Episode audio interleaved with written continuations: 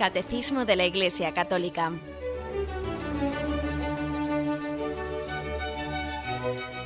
Un programa dirigido por Monseñor José Ignacio Munilla, Obispo de San Sebastián.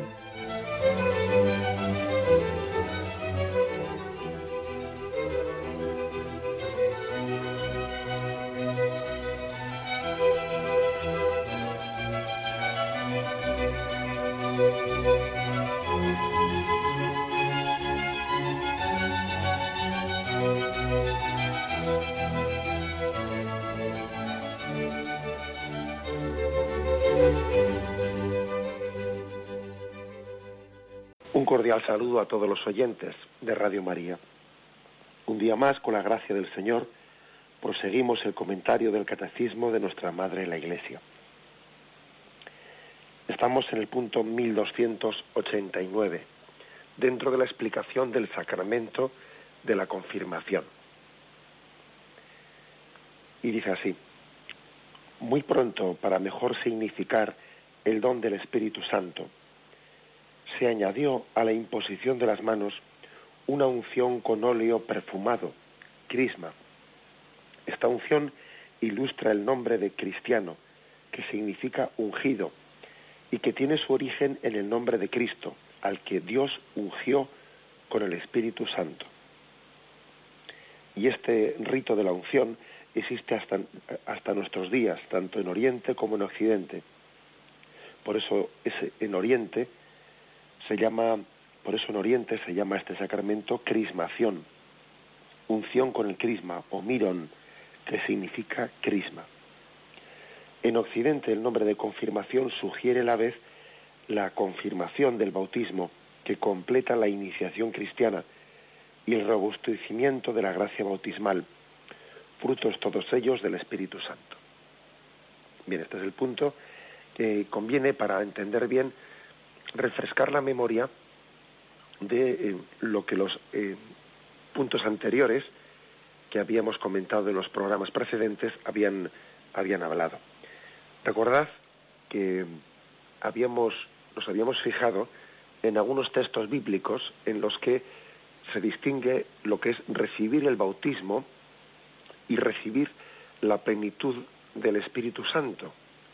Se distinguía esas dos cosas en distintos textos que pudimos leer en los cuales se ve como algunas personas, algunos catecúmenos, recibían posteriormente al bautismo una imposición de las manos de los apóstoles en la cual recibían el Espíritu Santo. Es como la primera eh, aproximación al sacramento de la confirmación. Hay un texto que incluso nos puede sorprender porque dice, estos todavía no habían recibido el Espíritu Santo, solo habían sido bautizados. Dice un hombre, pero ¿qué pasa que en el bautismo no se recibe el Espíritu Santo? Sí, pero evidentemente se refiere a una plenitud del Espíritu Santo que en el bautismo todavía no se ha recibido y se recibe posteriormente con la imposición de las manos. Ya hubo pues desde el principio como un desdoblamiento, podríamos decir, ¿eh? desdoblamiento entre lo que era estrictamente el bautismo y la imposición de las manos a los bautizandos cuando salían de la piscina bautismal. Podía ser hecha en ese mismo momento o más tarde ya como desdoblándose. Por eso San Cipriano, San Cipriano como luego vamos a ver, le llama a esta celebración litúrgica sacramento doble. Sacramento doble le llama San Cipriano, ya en los primerísimos siglos de la Iglesia, porque la Iglesia tenía conciencia de que estaba celebrando dos cosas, el bautismo y luego con la imposición de las manos la plenitud del Espíritu Santo.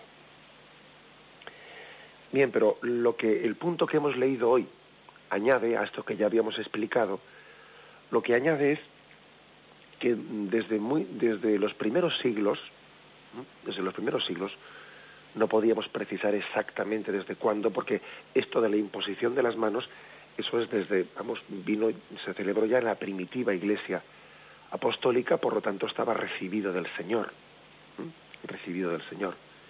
Pero al poco tiempo, la iglesia todavía añadió añadió un signo más, un signo que todavía quería remarcar más el don del Espíritu Santo.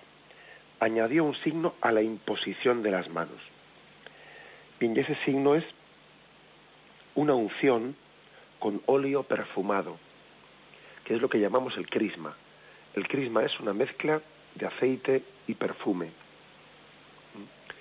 que es consagrado por el obispo el jueves santo en la catedral, en lo que se llama la misa crismal. Santa Misa en la que se consagran los óleos, los tres óleos, con los que se van a celebrar los sacramentos a lo largo de todo el año. En esa misa, el obispo está rodeado de su presbiterio, de sus sacerdotes, y con ellos y con su asistencia se consagran los, los tres óleos. El óleo de los enfermos, el óleo de los catecúmenos y el crisma, los tres óleos. Es una misa verdaderamente entrañable, una misa que está, podríamos decir, en el corazón sacerdotal, en el inicio de la Semana Santa. Bueno, pues, o del triduo pascual, ¿eh? en la Semana Santa. Por lo tanto, se añade el signo del óleo perfumado, el crisma. ¿Qué se está remarcando con esto? Bueno, se está remarcando algo importante para la confirmación. Se está, remarcando que Jesucristo, Jesús, tuvo desde el principio el nombre de Cristo. Cristo significa el ungido por Dios. Cristo es aquel que ha sido plenamente habitado por el Espíritu Santo. Aquello que dijo Juan Bautista, ¿no? Aquel sobre el que el Espíritu Santo se pose, ese es el Mesías, el ungido, el Cristo. Bien, pues Cristo, el ungido, decíamos también que es una unción no exclusiva para Jesucristo, sino que de el que ha sido ungido, Él quiere también hacer de nosotros otros Cristos, otros ungidos. Él quiere extender su unción. Jesucristo no quiere que el Espíritu Santo sea una exclusiva de Él, sino que Él quiere extender esa unción hacia nosotros. Por eso también nosotros somos ungidos por el Espíritu Santo. Y si Jesús fue llamado Cristo, el ungido, nosotros somos los cristianos, o sea, también los ungidos por ese mismo Espíritu que le, con el que Cristo fue ungido. Bueno, pues esto se significa, eh, maravillosamente se significa con la crismación, porque el crisma, el crisma que es una unción con el óleo perfumado, el crisma nos unge, nos unge, y esa unción es signo del Espíritu Santo que te está ungiendo, te está empapando, es, es como decir, mira, te estás siendo empapado del Espíritu Santo. Eres una esponja y estás siendo empapado de Él. De forma similar a como eh, se representa ¿no? pues a Cristo en el, en el río Jordán, descendiendo la paloma sobre él y siendo como imbuido en esa luz, ¿no? siendo empapado en ella, por, así también el, el bautizando y el confirmando, hay que decir en este momento el sobre del confirmando, está siendo ungido, empapado plenamente ¿no? del Espíritu Santo. Esto es lo que significa ¿no? el, el signo de la crismación, que como decimos, se añadió al de la imposición de las manos, y estos dos son los signos que hoy, mm, que hoy en día constituyen este sacramento, la imposición de las manos y la crismación el obispo eh, con su dedo unge la frente, la frente de quien está siendo confirmado, y le dice, recibe por esta señal el don del Espíritu Santo. Bueno, pues, eh, por lo tanto, después de haber explicado cómo se añadió, ¿no? Cómo se añadió el gesto de la crismación al gesto de la imposición de las manos, este punto del catecismo, el 1289, que estamos comentando, eh, explica una doble, una, un matiz, un matiz un poco diferente entre el, Oriente y el Occidente cristianos, las dos tradiciones, la oriental y la occidental. Explica una, diferenciación. Fijaros qué,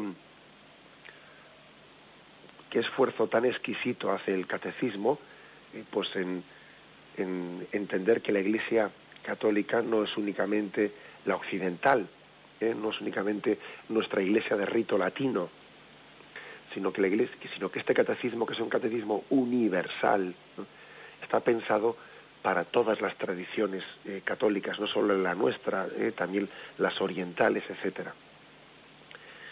Y, bueno, por eso siempre matiza, dice, en Occidente se hace de esta forma, en Oriente de la otra. Es un catecismo en el que uno, cuando lo lee despacio, se da cuenta del alma universal que tenemos los católicos eh, que tenemos que salvar siempre ese peligro que tenemos de verlo todo bajo nuestro prisma, el prisma occidental, que es, un, eh, que es un, un, error muy grande. La Iglesia Católica no es occidental, no, no, es universal, eh, que es muy distinto. Bien, pues aquí dice un, una, doble, una doble tradición. ¿no? En Oriente, al sacramento de la confirmación se le ha llamado mm, crismación. Crismación. Es decir, sobre todo se ha subrayado en Oriente este, este aspecto de la unción con el crisma. En Occidente, el nombre que se le ha dado a este sacramento no es tanto la crismación cuanto la confirmación. La confirmación, que sugiere, más bien, sugiere el robustecimiento de la gracia recibida en el bautismo. Es decir, se nos da la gracia del Espíritu Santo para robustecer, para confirmar, para fortalecer la gracia recibida en el bautismo. En Oriente se le llama crismación, en Occidente se le llama confirmación. Dos nombres distintos que cada uno de ellos remarca un aspecto, ¿eh? sin olvidar los otros, por supuesto, ¿no? Pero siempre es una manera de, insistir en un detalle. Ellos insisten, insisten en, en el aspecto de que es el Espíritu Santo el que, el que no, le unge al cristiano en la confirmación, nosotros insistimos especialmente en la unión con el, con el bautismo, en la unión que completa la iniciación cristiana, robustece la gracia bautismal. Pero bueno, al fin y al cabo, los dos nombres están hablando de la, de la misma cosa, ¿eh? están hablando de, ese, de esa misma tradición apostólica en la que los bautizados recibían posteriormente el Espíritu Santo. Cuando está claro el concepto, no merece la pena discutir de las palabras, ¿eh? dice, dice un sabio. Quiere decir que a veces sería un error pues que, hagamos una, una, batalla, una batalla de una cuestión que es meramente de acepción de palabras, ¿no? ¿Cómo le llamamos? ¿Crismación o confirmación? Bueno, ¿y qué más dará? Si estamos hablando de lo mismo. ¿eh? Aquí la, la, Iglesia yo creo que tiene la sabiduría de quedarse con el contenido, ¿no? Y no hacer una, una batalla de, de, las tradiciones, de los ritos, pues porque realmente se puede expresar una misma fe eh, con ritos distintos, con ritos litúrgicos distintos en Occidente y en Oriente. Porque el Espíritu Santo se ha, se ha expresado también conforme a las tradiciones humanas y al desarrollo de la liturgia en cada lugar. También el Espíritu Santo que, que nos ha inspirado también se ha servido, se ha servido de nuestras tradiciones culturales, etcétera, pues para expresar el depósito de fe pues, con, palabras eh, cercanas a nuestra capacidad de entender. Bien, por lo tanto, dos tradiciones y la tradición oriental llama a este sacramento crismación y la tradición occidental le llama confirmación. Vamos a reflexionarlo brevemente y seguimos.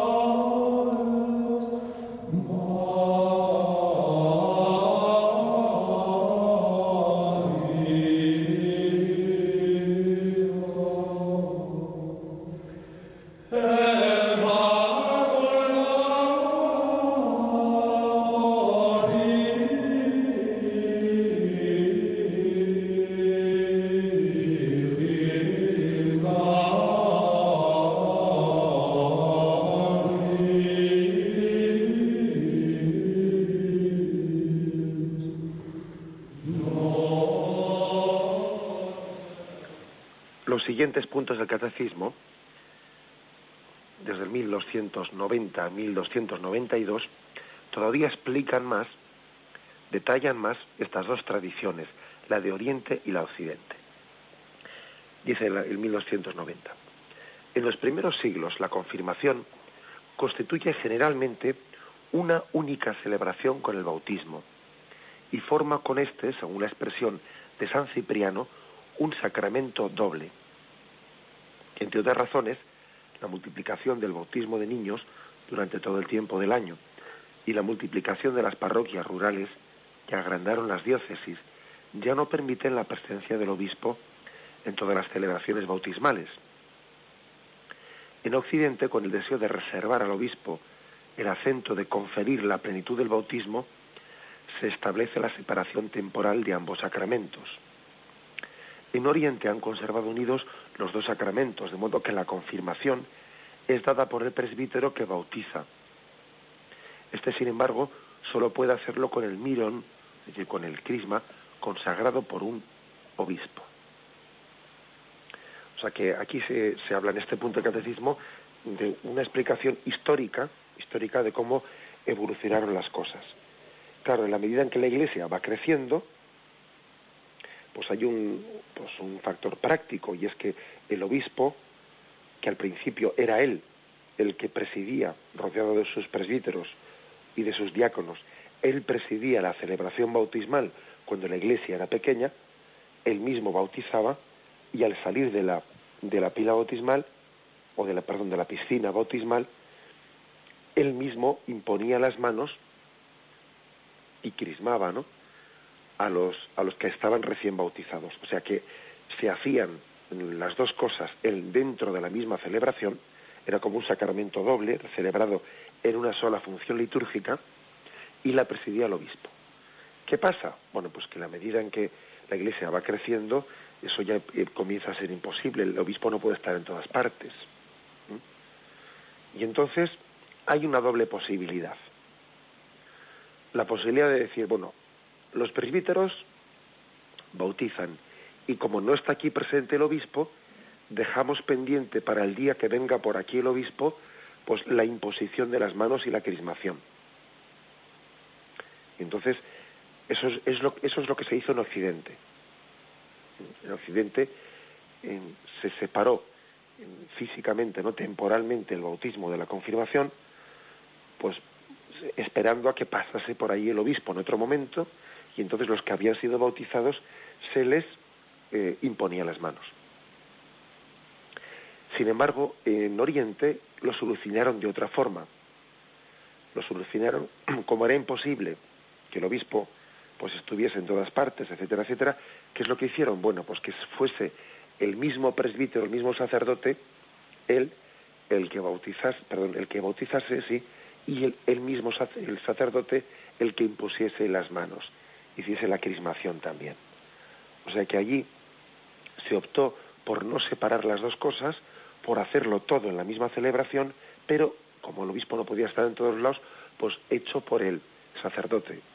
Y la confirmación no la, hace, no la hace el, el, obispo, sino que la hace el sacerdote. Bueno, no está reservada para el obispo, como está reservada aquí en Occidente.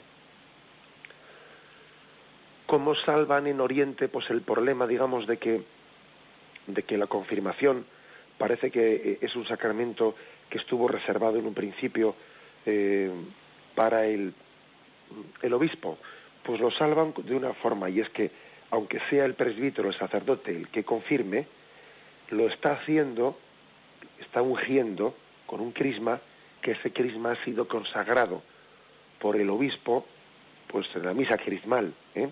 Es decir, que aunque no sea el obispo el que lo celebre, al fin y al cabo lo está celebrando el sacerdote, pero con el crisma consagrado por el obispo.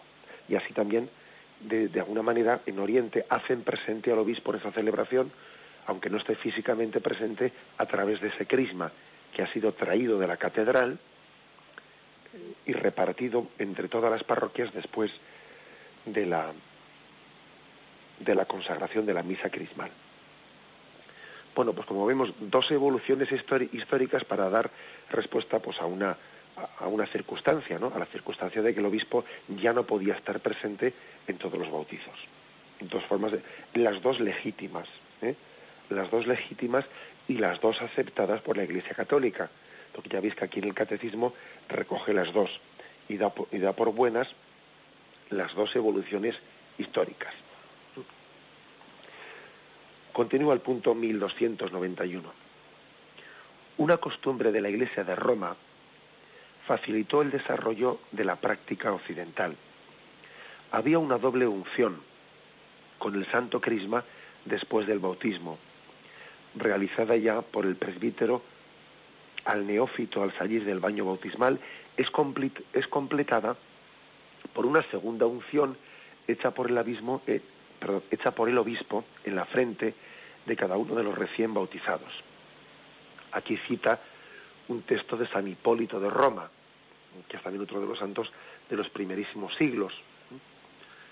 Bien, San Hipólito de Roma, que es del siglo II, si no me equivoco, él ya en sus escritos constata que existía esta doble, doble unción con el crisma. La primera la daba el sacerdote y quedó unida al rito del bautismo.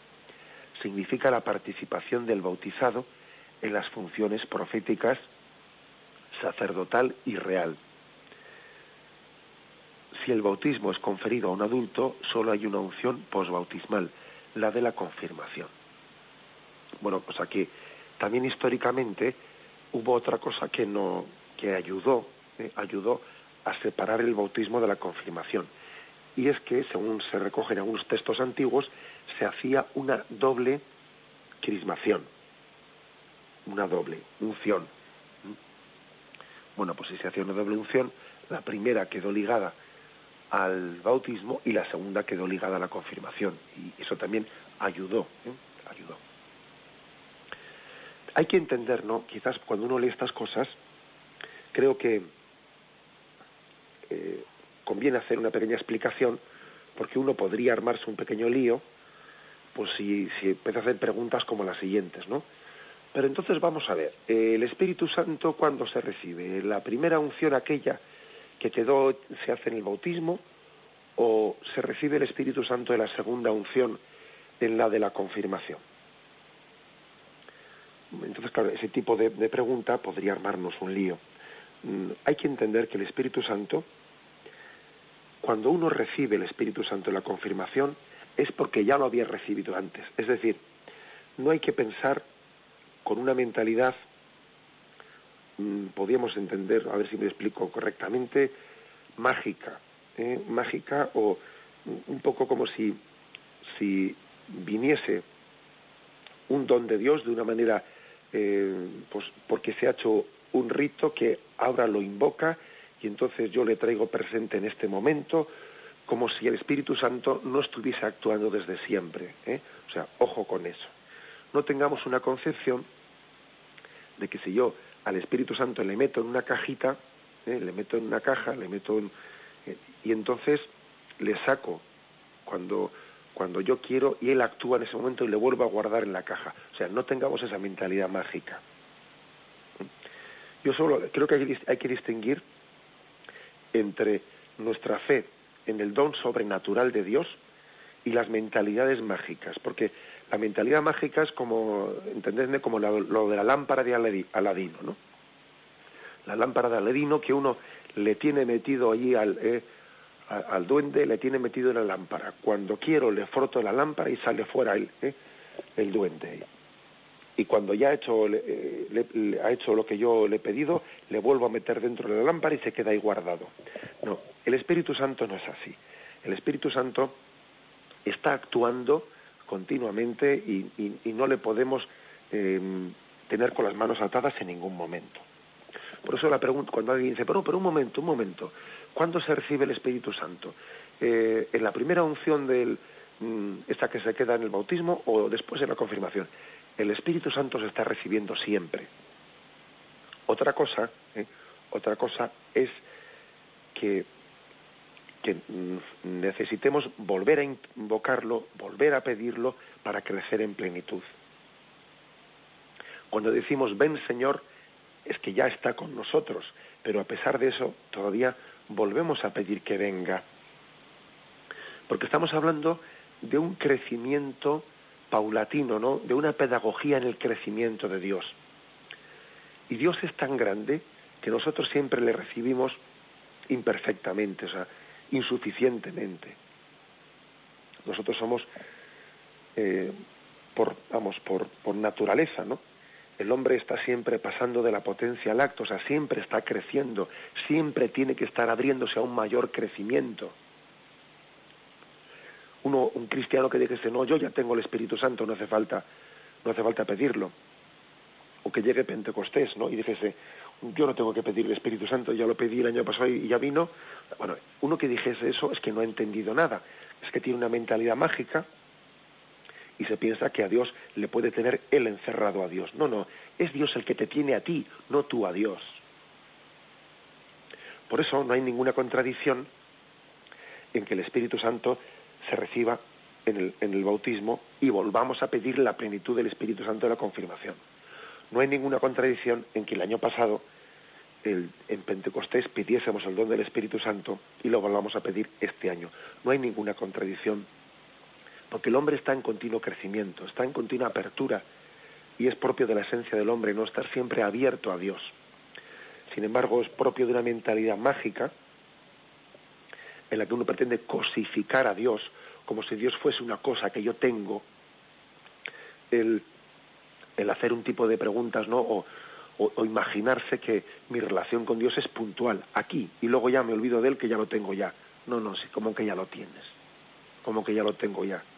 Si tú siempre tienes que ir, estar abierto a crecer, este, este, este matiz que os hago creo que es importante, ¿eh? es importante para que distingamos lo que es pues una sensibilidad sobrenatural de lo que es una concepción mágica que a veces se tiene, ¿eh? una concepción mágica que muchas personas entran en crisis porque tienen esta concepción mágica, porque por ejemplo han ido, se han puesto delante de Dios, ¿no?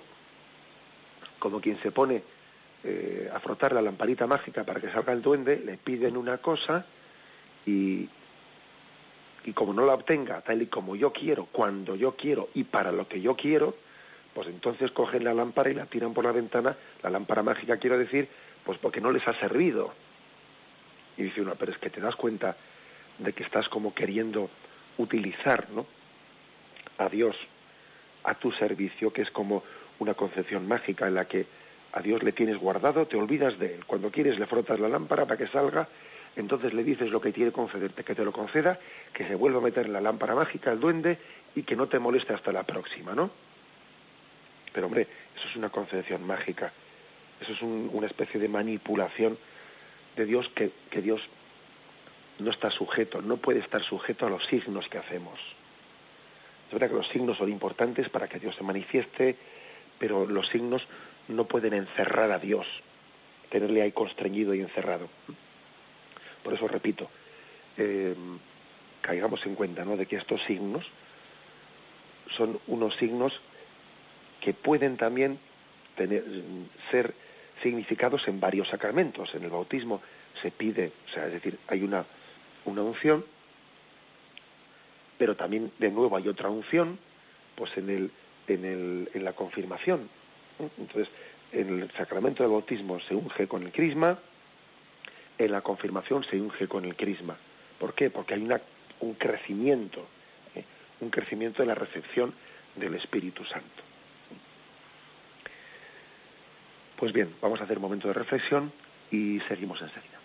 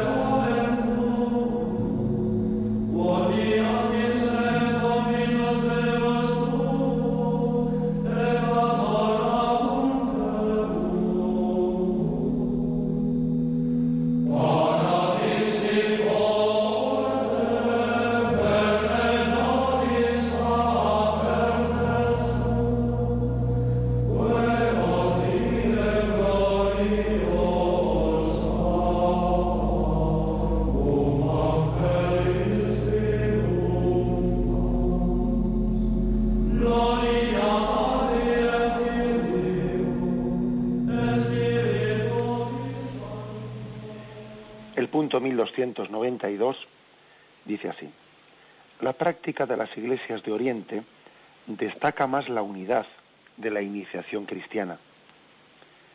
La de, las, la de la iglesia latina expresa más netamente la comunión del nuevo cristiano con su obispo, garante y servidor de la unidad de su iglesia, de su catolicidad y su apostolicidad, y por ello el vínculo con los orígenes apostólicos de la iglesia de Cristo. Es decir, estas dos, ¿eh? estas dos formas en las que ha evolucionado la, celebración del sacramento de la confirmación en Oriente y en Occidente, las dos son, como hemos dicho, compatibles, las dos son correctas y de hecho, y de hecho pues ya sabemos que, que en caso de necesidad, pues un cristiano puede celebrar también eh, los sacramentos en, en, en, un rito oriental. Un, católico, un católico que por lo que fuere no tiene, no tiene pues una iglesia de rito latino, puede celebrar los sacramentos en, eh, en un rito oriental. En situaciones en las que no hay una urgencia, sí se pide un permiso de la, de la Iglesia para celebrar en otro rito. Y también el sacerdote tiene que pedir un permiso para poder celebrar en otro rito. Pero en situaciones de emergencia, pues uno puede celebrar o recibir los sacramentos en cualquier rito. Bien, pero mmm, cada uno de esos ritos destaca una cosa más que en el otro, ¿eh? lo destaca. Entonces, en la iglesia latina, es decir, la nuestra, ¿eh? al, al ser el obispo el que celebra la confirmación, pues lógicamente se está destacando más en ese aspecto, se está destacando la apostolicidad de la Iglesia, que el sacramento de la confirmación le une al, al confirmando le une al misterio mm, de, la Iglesia entera, haciéndole militante en la Iglesia. Se destaca el hecho de que son las manos del obispo las que son el techo sobre el que uno, bajo el que uno se cobija. Cuando, cuando nosotros vamos a una celebración del sacramento de la confirmación, y allí vemos cómo el obispo impone las manos ¿no? sobre los confirmandos, hay algo que se está significando muy fuertemente, ¿no? Y es que somos cobijados bajo el techo de la iglesia. Las manos del obispo, que es como la imagen de la unidad de la iglesia, están significando con mucha fuerza que todos nos cobijamos bajo la iglesia, que la iglesia es nuestra madre, ¿no? Y bajo su, su sombra nos cobijamos. Es más, el obispo lleva en su mano un anillo. El anillo que lleva es el que significa su desposorio con la iglesia, está desposado con la iglesia. Igual que la religiosa lleva una alianza que es esposa de Cristo, el obispo lleva un anillo que simboliza que él está casado con la iglesia. Es imagen de Cristo que se desposa con la iglesia. Me, permito un pequeño comentario, abro un paréntesis, ¿eh? abro un paréntesis, que algún día ya tendremos ocasión de explicar aquí en, profundidad a raíz de esto que he dicho. Pues fijaros cómo eh, no se puede hablar con tanta ligereza como a veces se escucha por ahí. Eh, ¿Por qué la, mujer, la Iglesia Católica, no permite que acceda al sacerdocio? ¿Por qué? Pues qué tendrá que ver, ¿no? ¿Qué tendrá que ver si al fin y al cabo, eh, pues el hecho de que Jesucristo no lo hiciese, no, eligiese más que doce mujeres apóstoles, pues al fin y al cabo eso pudo ser absolutamente casual. Bueno, y, y, uno ve estas cosas que estoy explicando ahora mismo, dice, hablemos con un poquito más de, de humildad. El hecho es que Jesucristo elegía doce apóstoles y la iglesia varones, ¿no? Y la iglesia no tiene capacidad ni poder de cambiar lo que viene de Jesucristo. Pero es que además uno, eh, a nada que mire con un poco de sensibilidad, se da cuenta de que también hay toda una espiritualidad una espiritualidad que está ligada también pues a, la, a la, expresión, mm, podríamos decir, de, de, del, del género o de la sexualidad de ser varón o mujer en el hombre.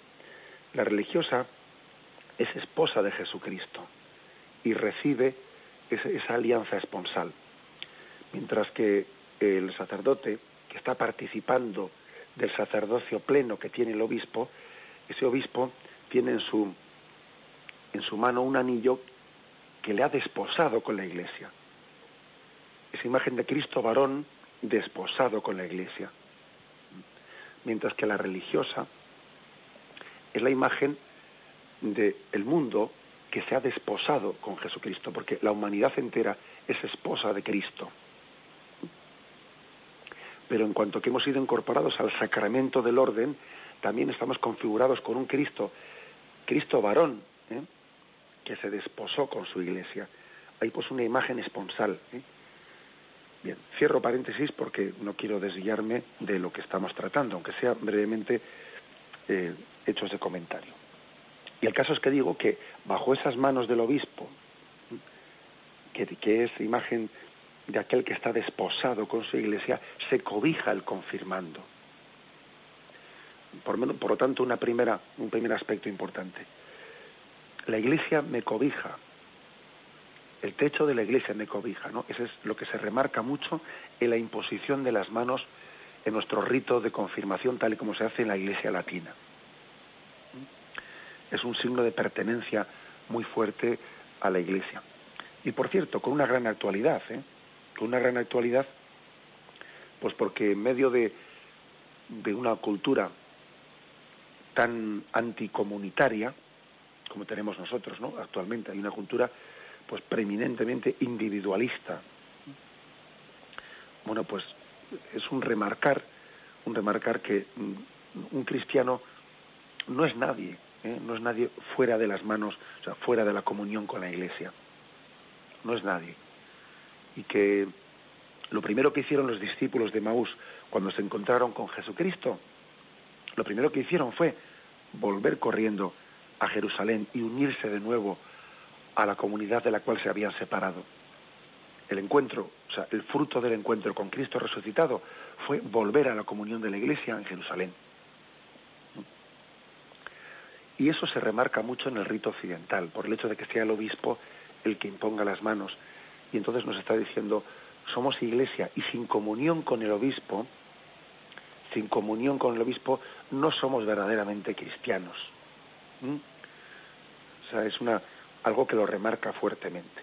Porque de lo contrario, fijaros, de lo contrario, parece que eh, queda únicamente reservado para el sacramento del orden, del orden, pues esa, ese signo de comunión con el obispo, como si únicamente fuese el sacerdote el que tiene que tener esa comunión con el obispo. No, no, todo cristiano, todo bautizado tiene que tener esa comunión con el obispo.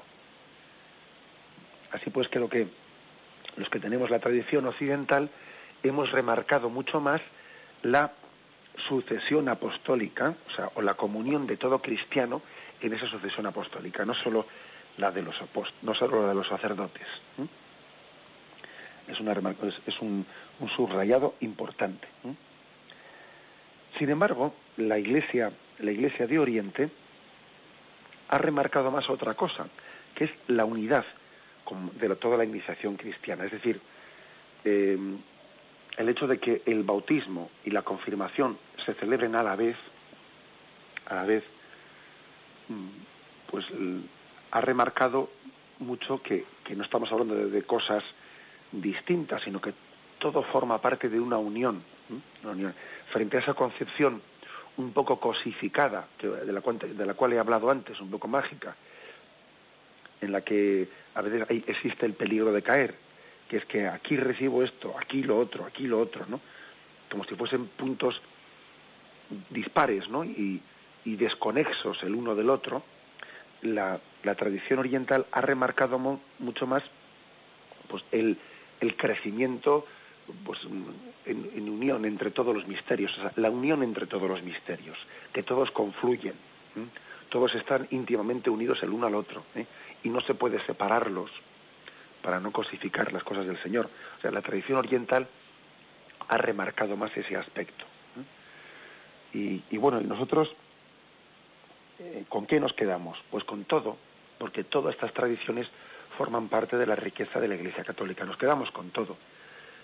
Porque es que además, como bien ha dicho aquí el Catecismo, eh, pues el, aspecto que uno subraya mucho no es que el otro no lo tenga, lo tiene, bueno, pues menos subrayado, pero también lo tiene, ¿eh? también lo tiene. Y de hecho nosotros, pues cuando celebramos eh, la primera comunión, cuando celebramos eh, la confirmación, etcétera, remarcamos, insistimos en que esto es la iniciación cristiana, o sea, forma parte todo de, una unidad, todo de una unidad, y, y se insiste a los padres la importancia de que los niños que, han, que han, se han puesto en, el, en, su preparación para el sacramento de la Eucaristía no la interrumpan, esa preparación una vez que han hecho la comunión, sino que continúen con esa preparación hasta recibir la plenitud del Espíritu Santo en la confirmación. Porque lo lógico es que exista una catequesis continuada. Y de esta manera queda claro la unión entre estos tres sacramentos, bautismo, confirmación, Eucaristía. La mejor forma que tenemos en Occidente para no caer en ese peligro de disociación, ¿no? De ahora esto y luego lo otro que parece, no, que parece desconexo del anterior. La mejor forma que tenemos en Occidente de no caer en ese peligro es eh, una catequesis continuada entre todos esos sacramentos. En Oriente, como, como celebran unidos el bautismo y la confirmación, incluso también a veces la Eucaristía al niño, al niño se le da la Eucaristía con una pequeña cucharilla en, introduciéndola en su boca, en su boquita cuando se está siendo bautizado en unos ritos orientales, allí lo de la unidad queda muy remarcado. Pero claro, ellos también, ellos tendrán que desarrollar luego de alguna forma todo el proceso catequético. ¿eh? Claro, nosotros, mm, para que no, para que no caigamos en una desconexión entre bautismo, confirmación y Eucaristía, pues tenemos, un, tenemos yo creo que una necesidad muy importante de unir los tres sacramentos con un proceso catequético. Solo así entenderemos como que solo así entenderemos el hecho de que se trata de una iniciación cristiana que está conjugada, que confluye un sacramento en el otro, y no tres momentos puntuales que, bueno, que además ya nos, damos cuenta de que hasta corren el peligro de convertirse en ritos sociales, en ritos sociales que están entre sí como desconexos, que entre uno y el otro casi no hay, no hay, bueno, pues más que una excusa para verse por parte de la familia. ¿eh? Y eso, pues lógicamente, es vaciar de contenido un misterio que une perfectamente tres sacramentos en un misterio de iniciación de ponernos en camino de ser también los ungidos, los ungidos como Cristo es el ungido. Bien, pues vamos a dejar aquí, e interrumpimos aquí el comentario del catecismo en esta explicación del sacramento de la confirmación. Me despido con la bendición de Dios Todopoderoso. Padre, Hijo y Espíritu Santo, descienda sobre vosotros. Alabado sea Jesucristo.